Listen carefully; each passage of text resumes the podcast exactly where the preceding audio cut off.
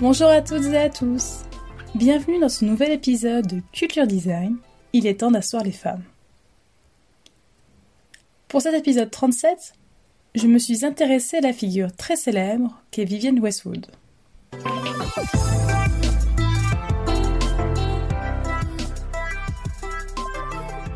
Vivienne Westwood est née le 8 avril 1941 sous le nom de Vivienne Isabel Swirl à Tintwistle, au Royaume-Uni.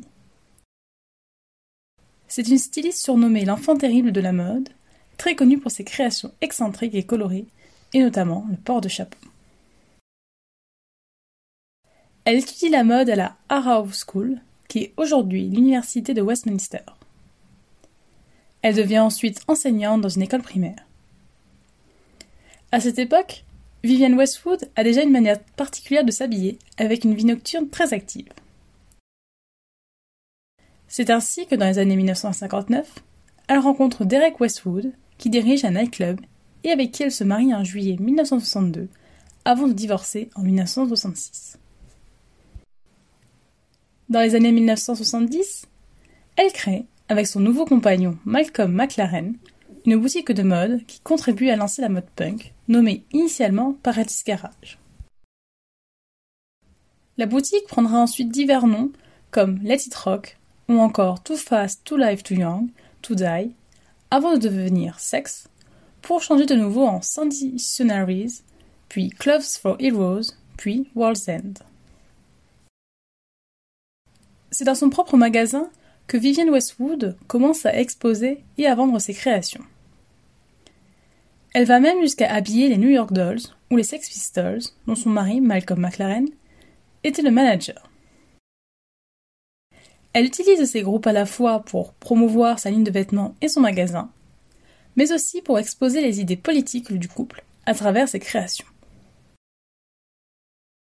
Vivienne Westwood installe petit à petit la mode punk et va, dans les années 1980, aller vers une mode plus expérimentale.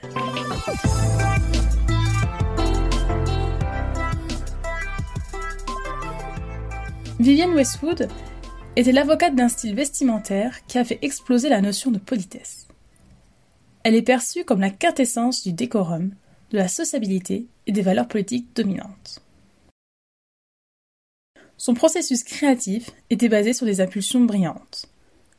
Elle a osé enfreindre les règles étouffantes imposées par la société britannique sur la perception du corps et la sexualité.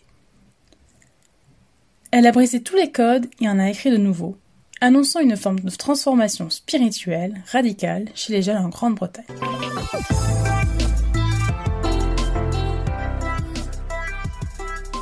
C'est ainsi que j'ai décidé de parler de Vivienne Westwood pour introduire mon leitmotiv de designer qui s'inspire de la culture punk. Portant en eux la même volonté d'en finir avec une époque hostile et désespérante, débarquant dans le petit monde rangé d'une société qui s'enterre lentement mais sûrement dans ses déchets, les punks ont dès le début joué la carte de l'ambiguïté, cherchant à défier l'analyse, cultivant l'incohérence pour échapper si possible à tout calibrage trop réducteur. Le mouvement punk dénonce le malheur secrété par les sociétés qui se suivent et ne se ressemblent que par leurs échecs. Ainsi, je vais vous expliquer les trois credos du mouvement punk qui permettent de penser et d'agir autrement. Le premier et le fameux slogan No Future for You, qui pourrait être traduit en langage de designer, donner du sens à vos projets. Les Sex Pistols chantaient No Future for You dans leur célèbre chanson God Save the Queen. Formule défaitiste maudissant le passé et emportant l'avenir, il nous obligeait à constater que, dans une société bloquée, il n'y avait d'avenir pour personne. Coincé par l'ordre bourgeois avec un sens des valeurs et de principes imposés par les bien-pensants, car il existerait une bonne pensée et une mauvaise pensée, afin que rien ne change jamais, car le changement effraie. D'autre part, le système marchand domine au point de donner à la société un côté spectaculaire et devient l'antre de la consommation. Son seul objet est de divertir les individus, au sens premier du terme, les détourner de la tristesse de leurs conditions. Face à cette situation, Plusieurs attitudes sont possibles. Renoncer et subir, c'est-à-dire attendre un événement qui ne viendra jamais et l'accepter, tout en adoptant la politique de l'autruche sur le caractère absurde des choses. Abandonner et se retirer du jeu. On pratique le nihilisme de Nietzsche en considérant que le monde tel qu'il est ne devrait pas être et le monde tel qu'il devrait être n'existe pas. Or, cette pensée est un suicide social conduisant à la destruction et à l'autodestruction. Et à l'inverse de toutes celles précédentes, il y a l'attitude de l'engagement, celle qui consiste à refuser ce qui est et à se battre pour le changer. Mais dès lors que ce nouveau futur est affirmé, la prise de conscience permet d'inventer d'autres possibles. C'est dire non pour dire oui, comme le disent Lawrence et Gibbs dans leur livre Destroy, l'histoire définitive du punk. La négation est positive et devient une invitation à la vie. Au diable la fatalité, afin de donner du sens et de s'engager pour changer le cours des événements.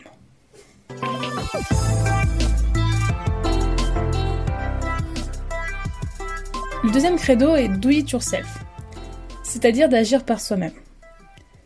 C'est un principe qui s'applique à tous les domaines de la vie en général, et signifie que tout est possible et qu'on peut tout faire soi-même et par soi-même, comme le rappelle le slogan punk No fear, no limits, no excuses. Les excuses naissent de la peur. En éliminant la peur, il n'y a plus d'excuses. Cet axiome pousse à la volonté de pousser à l'action immédiate, à l'émancipation et à l'autodétermination sans aucune excuse.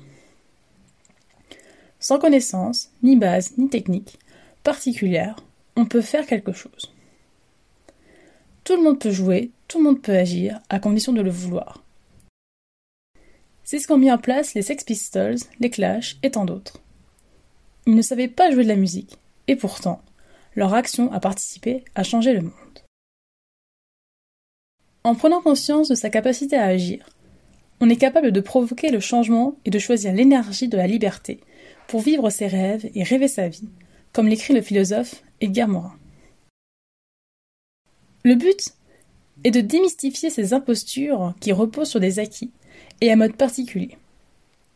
Derrière un jargon incompréhensible se cachent des choses simples et souvent contestables qu'il suffit d'apprendre à maîtriser, ce que chacun peut faire pour décoder et donner aux choses leur vraie valeur, comme l'explique Mathieu Pigas dans son livre Éloge de la normalité. Il ne faut pas hésiter à break the rules, à casser les règles. En construisant sa propre alternative, en s'accordant autant de valeurs malgré la différence, on peut changer les choses.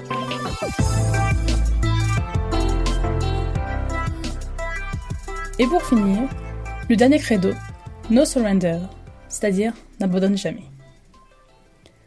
Georges Clémenceau, célèbre homme d'État français, déclara que, dans la paix comme dans la guerre, le dernier mot revient toujours à ceux qui ne se rendent jamais. Il est impossible d'échapper à l'échec. Il est même très probable de le rencontrer, mais il faut se relever et poursuivre jusqu'à la réussite. Il faut croire en soi, porter l'ambition de la grandeur et ne pas avoir peur. La proportion à développer l'optimisme dans des organisations devenues cyniques est difficile, car on ne laisse pas place à la curiosité et les idées sont annihilées avant d'avoir eu la chance de naître, et peut ainsi être cause d'un mal-être et de manque de confiance. Or, l'optimisme, cette croyance indéfectible que les choses pourraient être mieux qu'elles ne le sont, selon l'expression de Mathieu Pigas, repose sur la confiance qu'on peut avoir en soi, et qui surtout dépend elle-même de la confiance en l'autre. Avoir l'audace de dire et de faire, de privilégier le mouvement et la prise de risque pour éviter l'enlisement. De ce fait, j'ai choisi de m'inspirer du mouvement punk, car ce sont des activistes. C'est-à-dire qu'ils réalisent des actions concrètes, et j'ai choisi de le faire à ma façon, sans déroger mes principes, et trouver un équilibre avec l'entreprise pour laquelle j'offre mes services. Vous retrouverez toutes les sources concernant le podcast sur mon site internet massomarion.wixit.com slash website dans la rubrique blog puis podcast. Vous pouvez vous abonner à ce podcast sur de nombreuses plateformes telles que Deezer, Spotify, iTunes Podcast, YouTube ou encore Podcast Addict. N'hésitez pas à le partager avec votre entourage, à faire un don sur ma cagnotte Tipeee ou à me laisser votre avis. Je me ferai un plaisir de le lire lors d'un prochain épisode.